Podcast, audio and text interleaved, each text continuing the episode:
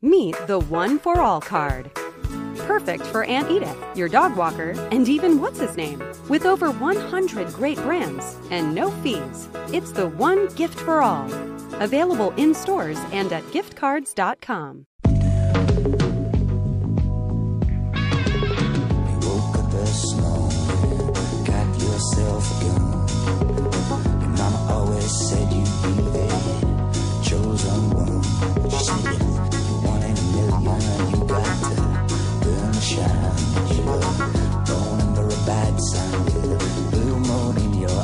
Hola a todos y bienvenidos a Fuera de Series Review, programa que retomamos para analizar, ya sabéis, siempre para destripar esa serie que, hemos visto y que nos ha gustado y que nos apetece comentar.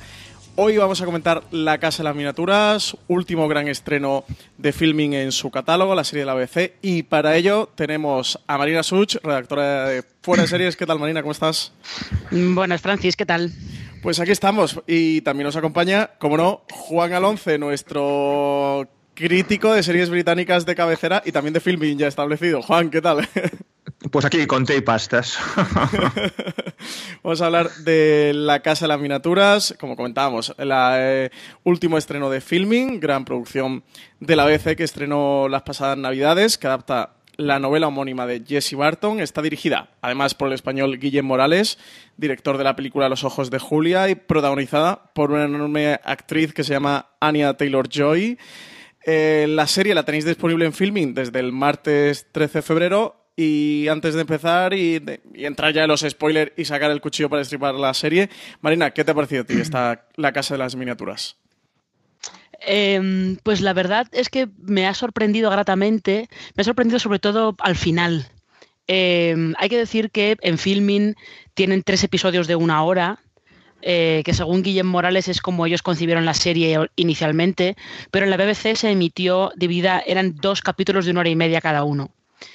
Eh, y me da la sensación de que sé por qué la BBC la emitió así, porque eh, la sorpresa grata de la serie te la llevas al final, cuando te das cuenta de lo que te han estado contando hasta ese momento, de mm, los secretos que se están guardando en esa casa del Ámsterdam del siglo XVII al que, a la que llega esta, esta chica pues eh, un poco inocente, ingenua, que no sabe muy bien dónde se va a meter.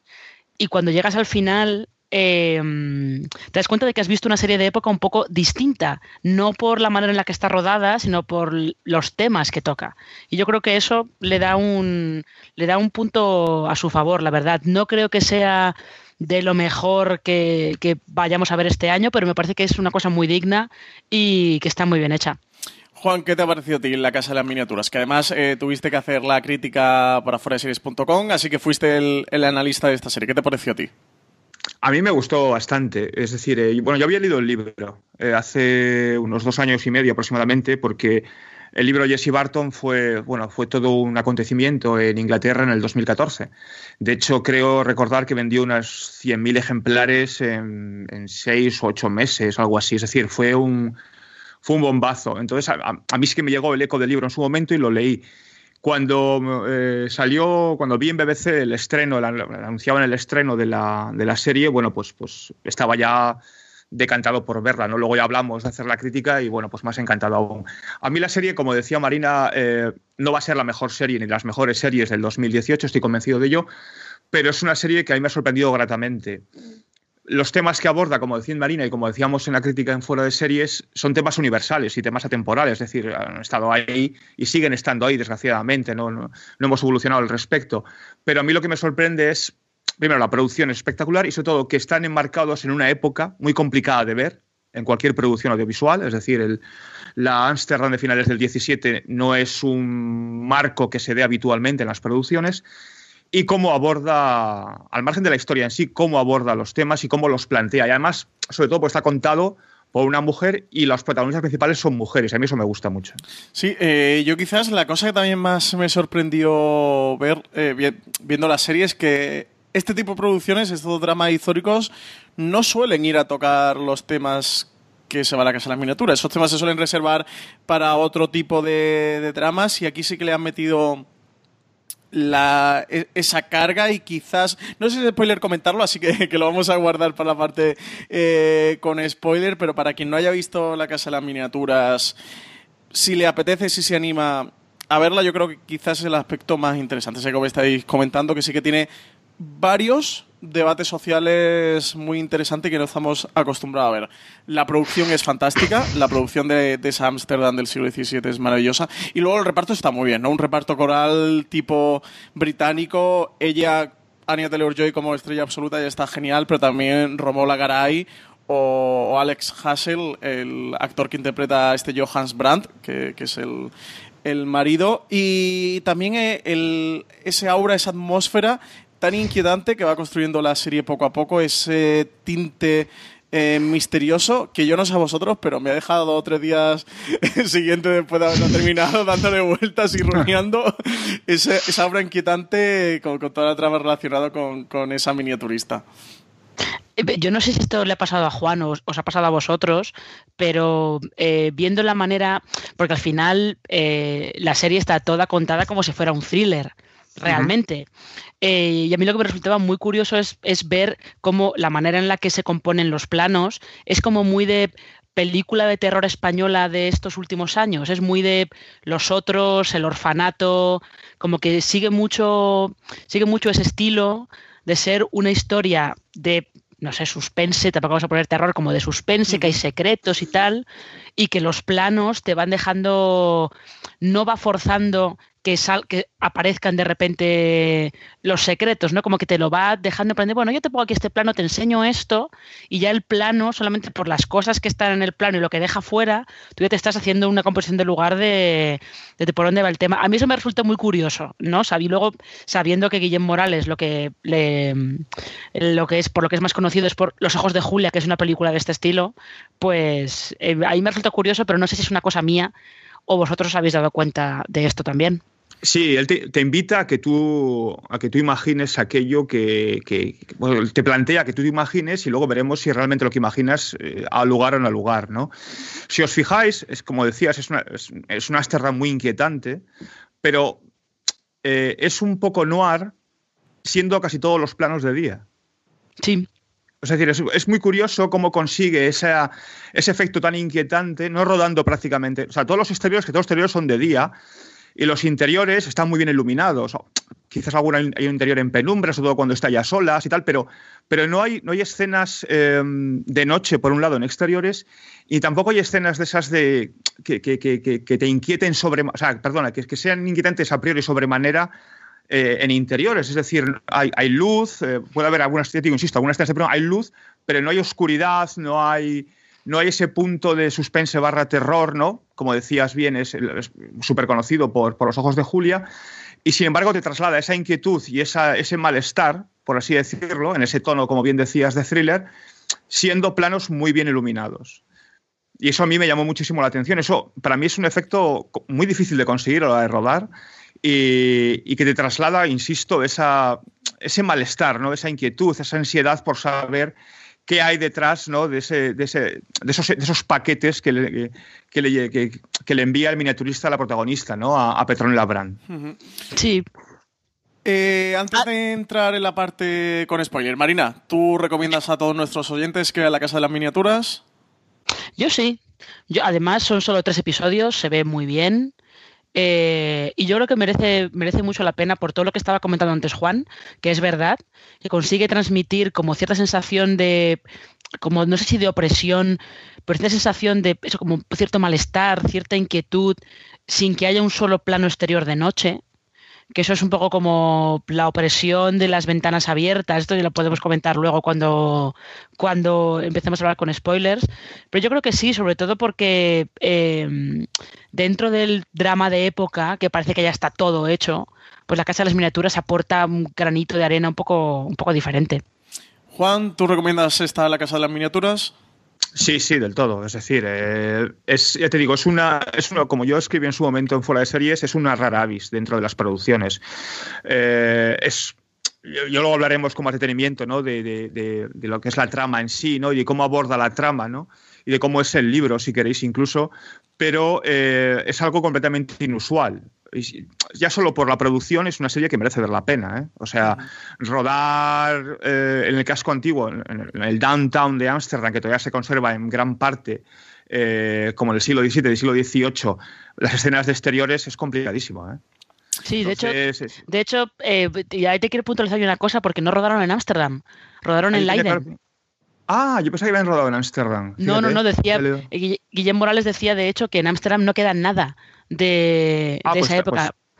Pues, pues confundido, fíjate. No, yo también pensaba que habían rodado en el centro de Ámsterdam, en el barrio rojo y tal, pero no, no. Dice que debe ser que todos esos edificios son posteriores y que solamente encontraron en plan de un canal y una calle en Leiden ¿Te preocupas por tu familia? Entonces, ¿por qué darles solo huevos ordinarios cuando pueden disfrutar de lo mejor? Eggland's Best, los únicos huevos con ese delicioso sabor fresco de granja, además de la mejor nutrición, como 6 veces más vitamina D, 10 veces más vitamina E y 25% menos de grasa saturada que los huevos regulares, además de muchos otros nutrientes importantes. Así que, dales los mejores huevos. Eggland's Best, mejor sabor, mejor nutrición, mejores huevos les encajaba con edificios de la época y que pudieran rodar y tal. Vaya. bueno, pues yo sin duda también recomiendo a todo el mundo que lo vea. Como comentabais, que creo que, ahí estamos plenamente de acuerdo, ¿no? Eh, aporta algo nuevo y algo diferente a los dramas históricos, tiene un debate social de fondo muy interesante y una producción muy cuidada. A mí sobre todo me pasa y además me acordaba de ti, Juan, pensándolo que cuando veo estas series británicas, que al final siempre por deformación vemos sobre todo mucho americano, eh, pienso, digo, joder, qué bien hacen esta gente las cosas, qué, qué producción tan chula tienen y ese sello de series británicas tan particular eh, que pues en sus producciones siempre llama la atención y, desde luego nunca dejan indiferente. Así, me tengo que poner las pilas más con la serie británica, ¿eh, Juan? Sí, sí, que cuando sí. me gusta mucho. Las británicas y las nórdicas y a mí cada vez me, seducen más. ¿eh? Sí, sí. Pues entramos en la parte con spoiler. Si no habéis visto todavía esta miniserie, pues darle al pausa y os guardáis este podcast review para cuando lo hayáis visto. De nuevo, recordar que la tenéis disponible en Filming. Y antes de entrar en la parte con spoiler, permitidme que demos las gracias a la guía del Seriefilo Galáctico, el libro de Marina, Marina Such, donde podéis encontrar. Madre mía, María Such. María, Jesús. Madre mía, con las veces que, te habré inventado, Marina. El libro de Marina Such, donde podéis encontrar las mejores series de ciencia ficción de la historia. Eh, podéis encontrar el libro en cualquiera de vuestras librerías de confianza, en Amazon, en Corte Inglés, en FNAC, en cualquier parte. También recordar que si lo compráis a través de Amazon, utilizar nuestro enlace de afiliados de Amazon, amazon.fueradeseries.com, donde cualquier compra que hagáis no tendrá sobrecoste alguno para vosotros y a nosotros nos ayudáis con una pequeña comisión y por último, que os suscribáis al newsletter de Fuera de Series, newsletter.fueradeseries.com, donde cada día recibiréis el mejor contenido sobre series. Así que nada, seriéfilos, estaréis bien informados con nuestra newsletter, con todo el contenido, críticas, artículos, noticias, para que no os perdáis nada de la actualidad seriéfila. Y ya sin más, pasamos a escuchar el tráiler de La Casa de las Miniaturas y a comentarla con todo tipo de spoilers.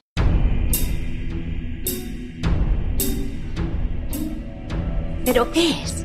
Una casa. Su casa esta casa.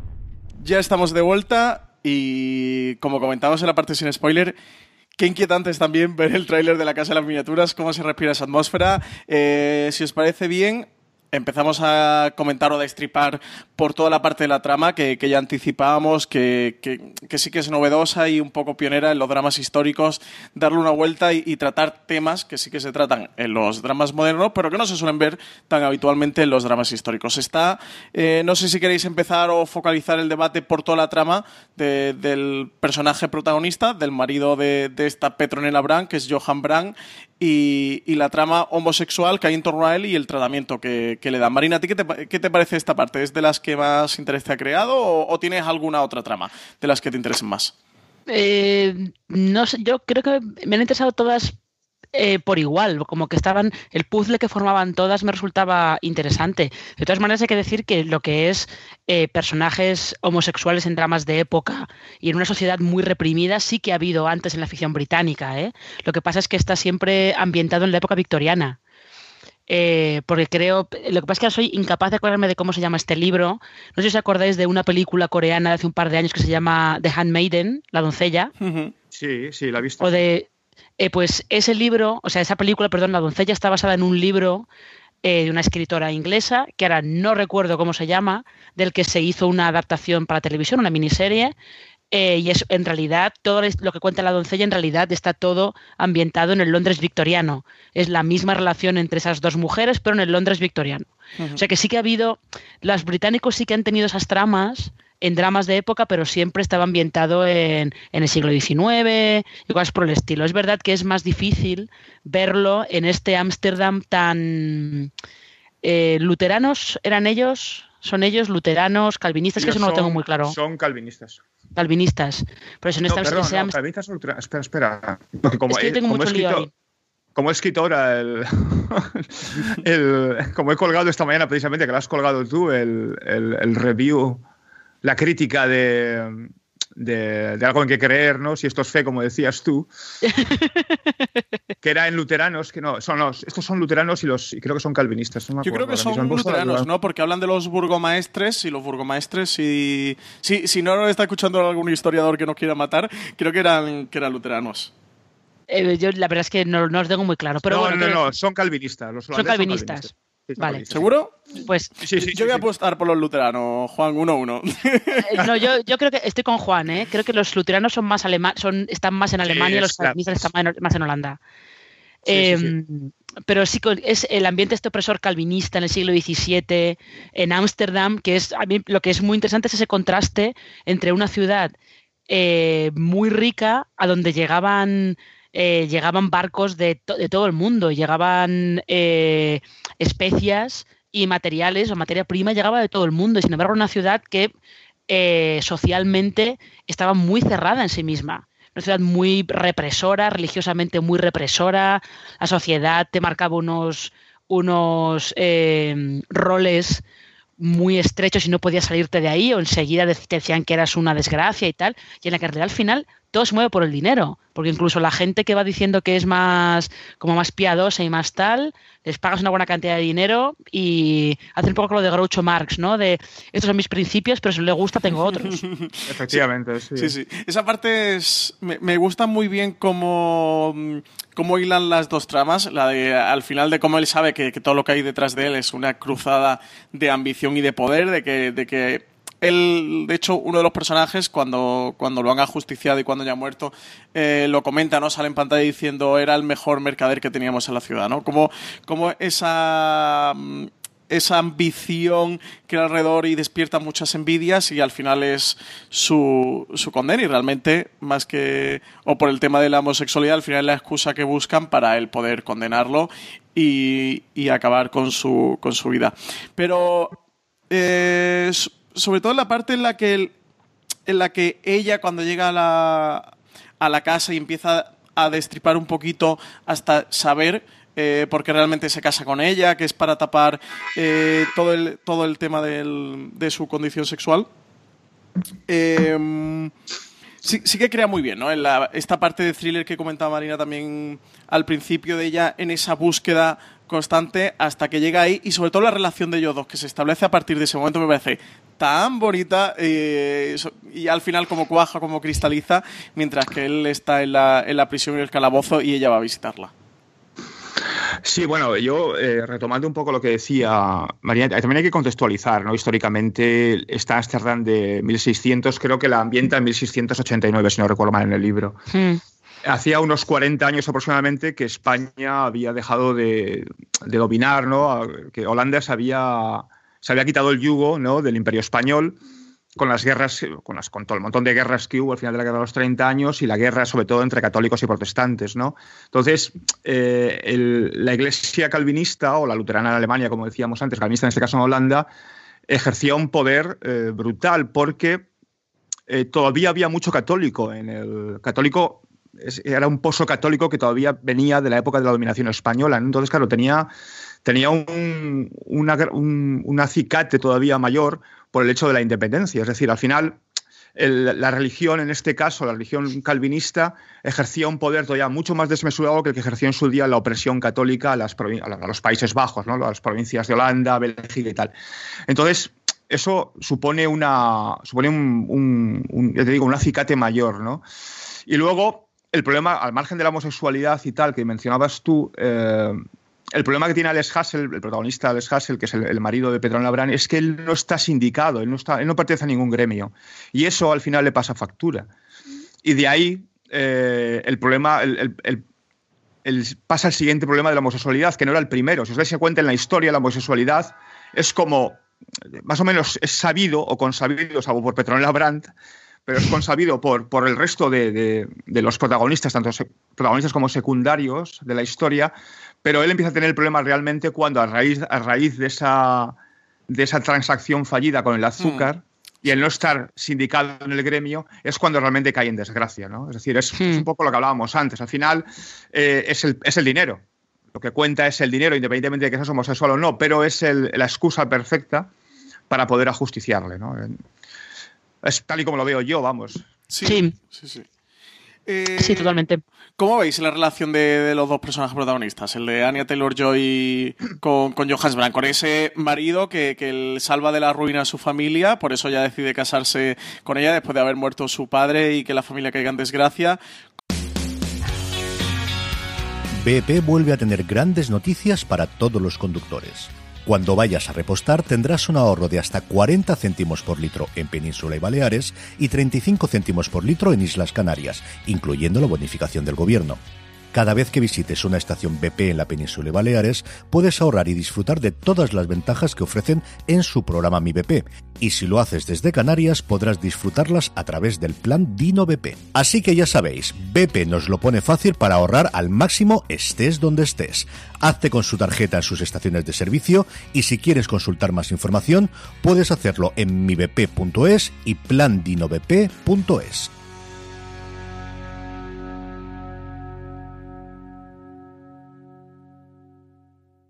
This holiday, whether you're making a Baker's Simple Truth turkey for 40 or a Murray's Baked Brie for 2, Baker's has fast, fresh delivery and free pickup, so you can make holiday meals that bring you all together to create memories that last. Baker's, fresh for everyone. Free pickup on orders of $35 or more. Restrictions may apply. Choose from a great selection of digital coupons and use them up to five times in one transaction. Check our app for details. Baker's, fresh for everyone. Cómo ella llega con esa ilusión a la casa, con la, ilusión de ese marido, cómo el marido está de viaje, parece que no le hace mucho caso, que le regala esa casa de las miniaturas, que es el casi que el McGuffin de, de, esta miniserie. Y a partir de ahí se, va desenlazando todo hasta que ella descubre, bueno, pues que, su marido realmente es homosexual, el disgusto que ella lleva por, la relación que, no puede entablar con él y cómo vuelven a empatizar los personajes y sobre todo en el, en el final de la vida de, de Johannes Brand. Sí, es que al final es un poco, fíjate, es curioso, yo no me había dado cuenta hasta ahora que estabas tú eh, contando eso, como resumiendo un poco la relación entre, entre Nela y Johannes, pero es curioso porque eh, lo que pasa con Petronella es que ella cuando se casa es una niña, no sé si dicen que tiene 18 años o algo por el estilo. sí, sí. O sea, es, una niña que ha vivido eh, con su madre, con sus hermanos, que en realidad no sabe nada de no sabe nada del mundo, porque se casa en plan de él va a cenar un día a su casa y vuelven de allí eh, casados directamente. Entonces ella como que es, es, muy ingenua, no sabe nada. Ella piensa que se va a Ámsterdam, que es rico y que él tiene dinero y que va a ser toda una vida, bueno, fastuosa, de... Date cuenta que ella, su mascota es un loro. Sí, sí, sí. sí, directamente, o sea, su mascota es un loro. Entonces a mí lo que me resulta interesante es que eh, Johannes, sí, Johannes tiene su propio arco, pero Johannes está un poco al servicio del personaje de Nela, en el sentido de que eh, ella va creciendo y va madurando según todo lo que va pasando en esa casa y todo lo que va descubriendo en esa casa. porque al final es todo como un reto, ¿no? Ella perfectamente, cuando descubre que el marido es homosexual, se podría haber largado, lo podría haber denunciado, haberse pirado, por mucho que le dijeran, no, vas a caer en desgracia, se podía haber vuelto a, a su pueblo, ¿no? Podría haber pensado que la ofensa a Dios es mucho mayor que que la desgracia social que pueda caer sobre ella. Lo mismo cuando se descubre que Marin, la hermana de Johannes, está embarazada. O sea, al final están todos los personajes al servicio de que ella vaya madurando, de que ella se convierta en una mujer en una mujer independiente, de que ella adquiera su independencia, porque daos cuenta que la última escena de la miniserie es ella sentada en la mesa de Johannes pensando, vale, esto lo puedes hacer, puedes llevar el negocio de, de tu marido. Y eso no me había dado cuenta de eso, de que Johannes está al servicio de Petronella, justo hasta ahora que estaba resumiendo Francis toda la relación. Sí, es que ella tiene un crecimiento brutal a lo largo de la serie, ¿eh? desde que empieza con esa primera escena, Marina, que tú mientas de cómo reciben a Johannes en la casa y, la madre la convence para que se case con él, hasta justo esa última escena, si enlaza esas dos escenas en tres horas que, que transcurren en la miniserie, el crecimiento del personaje y el desarrollo es brutal. Claro, es que ella, pasa de ser, como decía bien Marina, o sea, pasa a ser una, una, niña de 18 años que va a un. supuestamente le espera un futuro maravilloso, ¿no? Con un hombre conocido, rico, en, en, la ciudad más importante de los Países Bajos, en aquella época que era Ámsterdam. Y al final de la serie se encuentra sin marido, sola, eh, con una cuñada con cuya relación no, tiene una relación muy complicada. Eh, su única aliada, general, por lo general, es la, sirvienta de la casa, Cornelia, y se encuentra sola ante el peligro. Es decir, ella es ahora quien tiene que asumir el rol que, asumió en su momento su marido, Johannes Brand, ¿no? Entonces, claro, ese arco argumental es muy bonito. Lo que pasa es que, claro, en el libro es mucho más extenso, como es natural, y en la serie a veces se te antoja un poco corto. Sí, sí, en los, un poco corto. Hmm, en los, primeros, en los primeros capítulos, los dos primeros, eh, a veces parece que, falta un poquito más, que le falta un poco más de tiempo para que a ella le dé tiempo a desarrollar, a que la evolución del personaje se desarrolle bien. Eso sí que sí, yo creo que sí que se nota un poco. Y del personaje de, de, de Marin Brandt, que, que la hemos inventado para así un poco de soslayo, ¿qué os parece el papel que, que protagoniza Romola Garay? De que cómo al principio empieza a tener esa relación tan turbia con, con Ella hasta al final convertirse en, prácticamente hermanas, ¿no? De, cómo intiman y, cómo al final se van salvando ante esas circunstancias tan adversas para la mujer en, la Holanda del siglo XVII. A ver, Marin es verdad que tiene, tiene de vez en cuando unas frases lapidarias así bastante bastante divertidas y yo creo que es que Marin es un poco la que representa todo el dilema sobre el que se asienta la serie, o por lo menos los temas sociales que estábamos comentando antes, ¿no? Cuando ella dice que rechazó a, al otro eh, comerciante, a Franz Mermans, ¿es?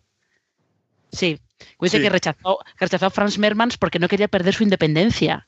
O sea, en realidad, eh, lo que les pasa a, los personajes de, de la Casa de las Miniaturas es que ellos quieren mantener su independencia, quieren, quieren seguir teniendo, quieren tener una agencia propia, una voz propia, quieren tomar decisiones de su propia vida, que es lo que pasa con Marin, es lo que pasa con Petronella, es lo que pasa con Otto, con el, criado negro. El criado negro, sí. Es, es un poco eso, eso que dice ella de, no, yo lo rechacé porque yo no quiero como si no iba a poder ser yo la dueña de mi propia casa, iba a poder yo manejar mi, mi, propia casa y mis propios negocios, es un poco yo creo como la que la piedra sobre la que se asienta se siente toda la serie. Lo que pasa es que, claro, Marin también al final, pues bueno, tiene un poquito.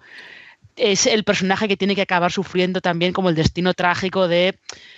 Al final, eh, por mucho que tú quieras eh, llevar tu vida o hacer tomar tus propias decisiones, hay veces que un poco, bueno, la opresión social acaba contigo, ¿no? De alguna manera. Sí, bueno, eh, es un personaje complejo, ¿eh? muy complejo, porque al final ella representa la albacea de su hermana, ¿no? Es decir, es, es, el, es, la garantía de su seguridad, porque ella sí que sabe su secreto, ¿no? Y tiene que mantener el, la casa a flote, sea como sea, ¿no? Entonces, quizás también sea uno de los motivos por los cuales rechaza el matrimonio del comerciante. No lo sé.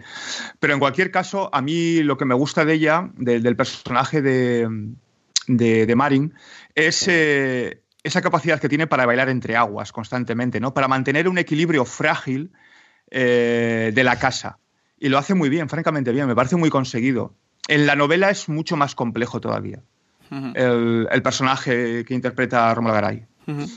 Em, en cuanto a la parte del, misterio que hay en torno a, ese miniaturista, ese miniaturista que, Johannes eh, le dice a, a Nela que, que vaya pidiéndole complementos para ir ampliando esa casa que, que le regala y, y toda esa trama de misterio y de thriller en el que van apareciendo cosas extrañas, inquietantes, a mí me deja al final un poco fría la resolución, porque fue una de las cosas que, que te enganchan o que sí que utilizan como recurso para el espectador crearle esa curiosidad y ese interés en, qué está ocurriendo. eh, eh, esa parte eh, un poco sobrenatural o paranormal y al final tiene una resolución un poco entre dos aguas, ¿no? En la que al final con ella le, le dice que es que bueno pues que las cosas se saben y que los rumores y tal, pero cuando ella le, le interroga, sobre todo con lo de la parte del perro de cómo podía saber pues que el perro iba a terminar asesinado, ¿no? Con esta sangre, pues dice, no, es que escucho cosas, ¿no? Se queda ahí un poco en una explicación entre dos aguas, entre lo- los cuchicheos y lo sobrenatural, un poco extraña.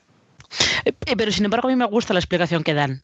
Eh, porque sobre todo cuando hay estos misterios así que tienen como un poco de toque sobrenatural o medio, si queréis, eh, mientras el misterio no sabes qué está pasando, no se resuelve, es un misterio que siempre engancha mucho y siempre es muy pintón y, y- y acaba resultando eh, muy interesante y quieres saber más.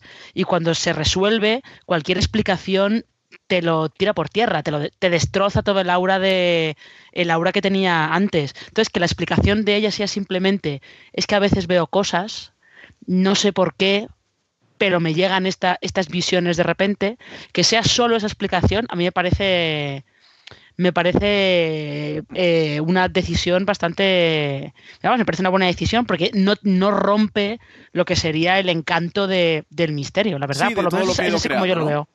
Claro, sí, sí, sí. Si de repente ya te hubiera explicado, no, mira, es que resulta que soy una bruja que desciende de no sé dónde y que tengo estas visiones porque las veo en el fuego, como si fuera Melisandre. No, a mí me gusta más esa cosa que dice ella de, no, es que de, es que de vez en cuando me llegan visiones y ya está.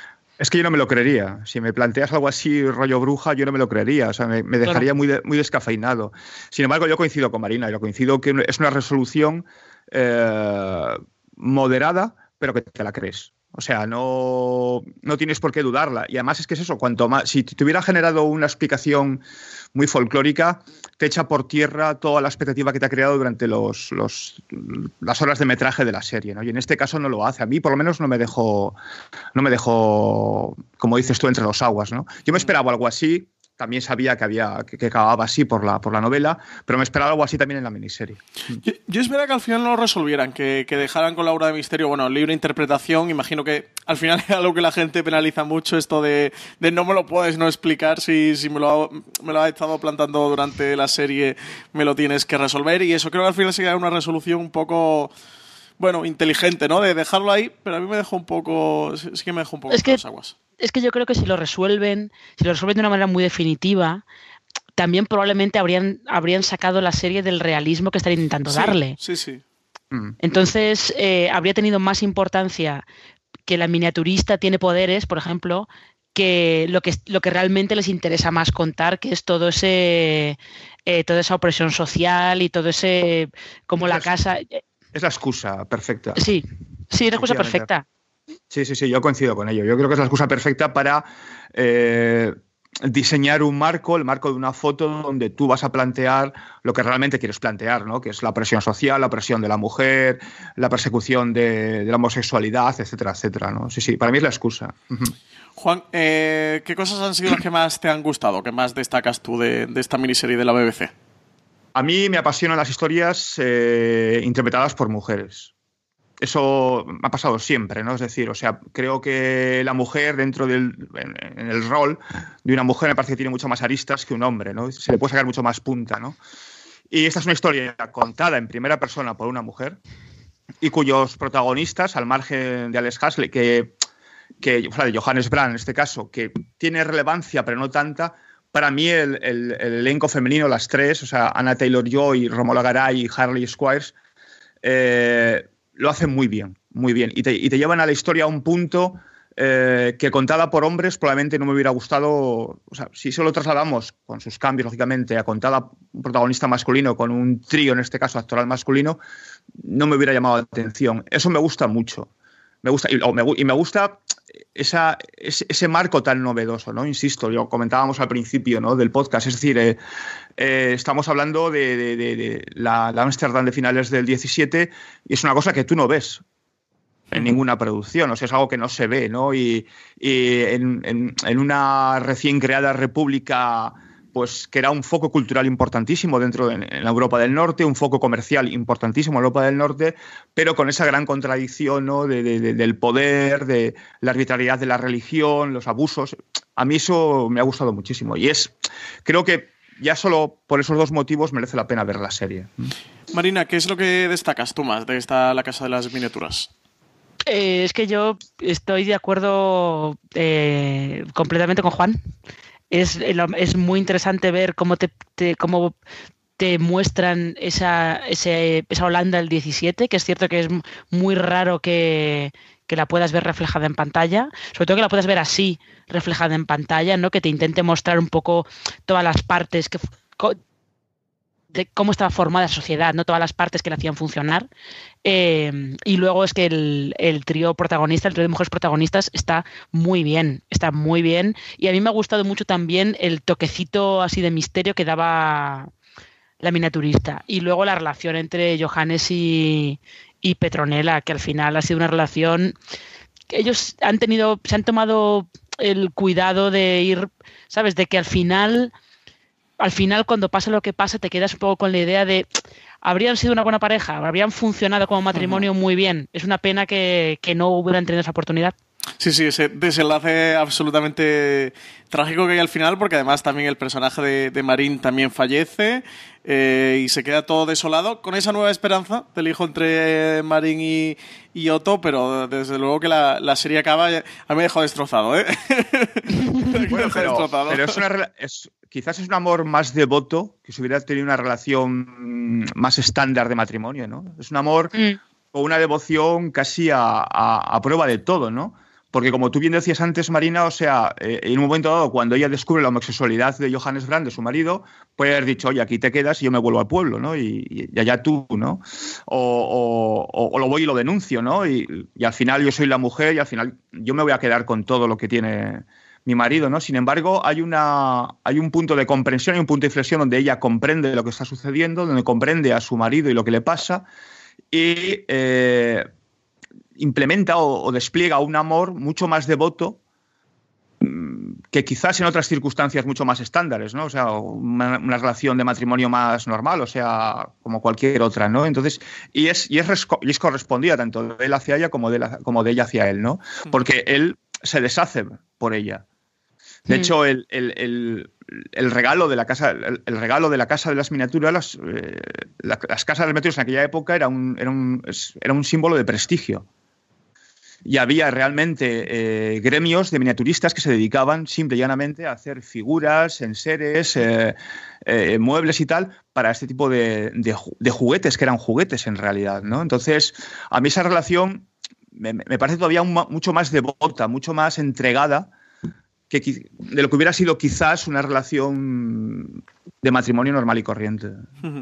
Sí, sí, sí, sí, sin duda es una de las partes ¿no? más interesantes y atractivas de esta miniserie. A mí también me ha gustado mucho. Eh, por comentar o destacar algo más, porque también estoy muy de acuerdo con, con lo que vosotros habéis destacado, la parte del, de la ambientación, ya no solo a nivel visual, a nivel visual sino desde el guion, de, ese carácter opresor de esos luteranos o calvinistas que no sabemos del, de la Holanda del momento, de, de, cómo el personaje de Marin está siempre detrás de, de Nela, de abre las cortinas, que, que te vean, el, cuando le dan la habitación que le dan para que todo el mundo desde la calle eh, esté viendo a esa nueva mujer, a esa esposa de, de, Johannes, para que todo el mundo te venga claro, todo el mundo sepa lo, lo que está pasando y, no se den pie a otros rumores. Y esa parte del, de, la sociedad de aquel momento sí que me parece que está muy bien a la miniserie y es una de las partes que más me, me pueden llegar a interesar.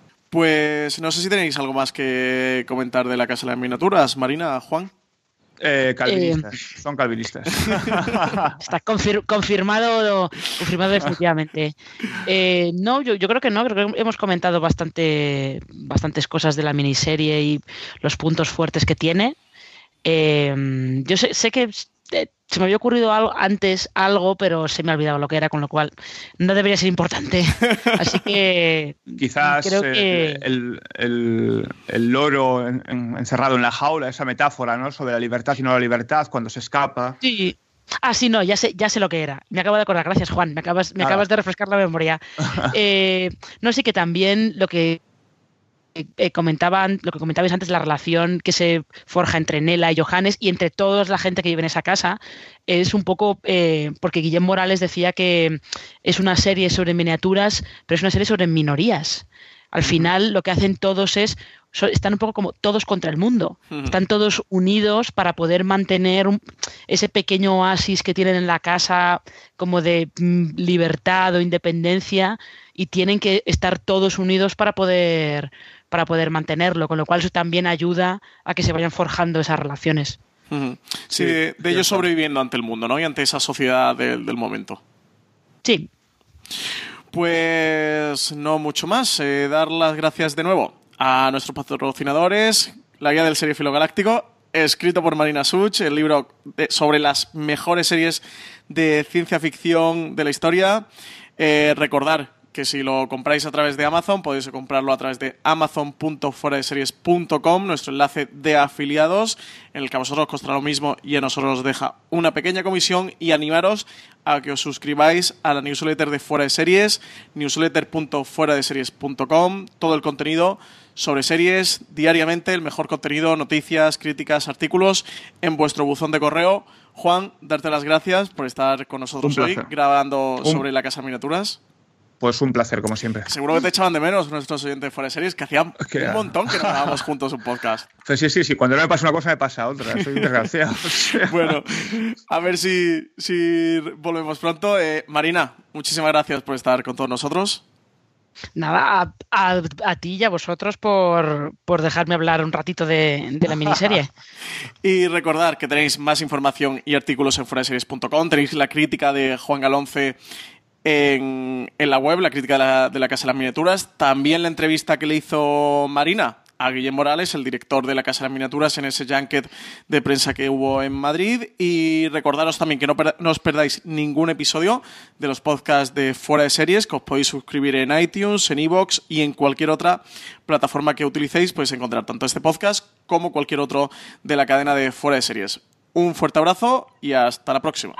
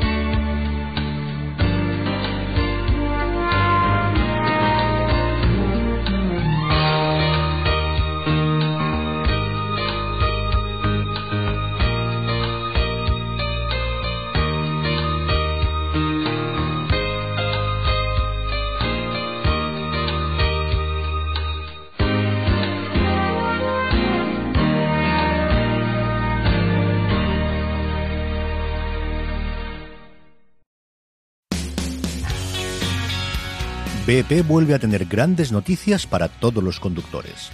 Cuando vayas a repostar tendrás un ahorro de hasta 40 céntimos por litro en Península y Baleares y 35 céntimos por litro en Islas Canarias, incluyendo la bonificación del gobierno. Cada vez que visites una estación BP en la península y Baleares, puedes ahorrar y disfrutar de todas las ventajas que ofrecen en su programa Mi BP.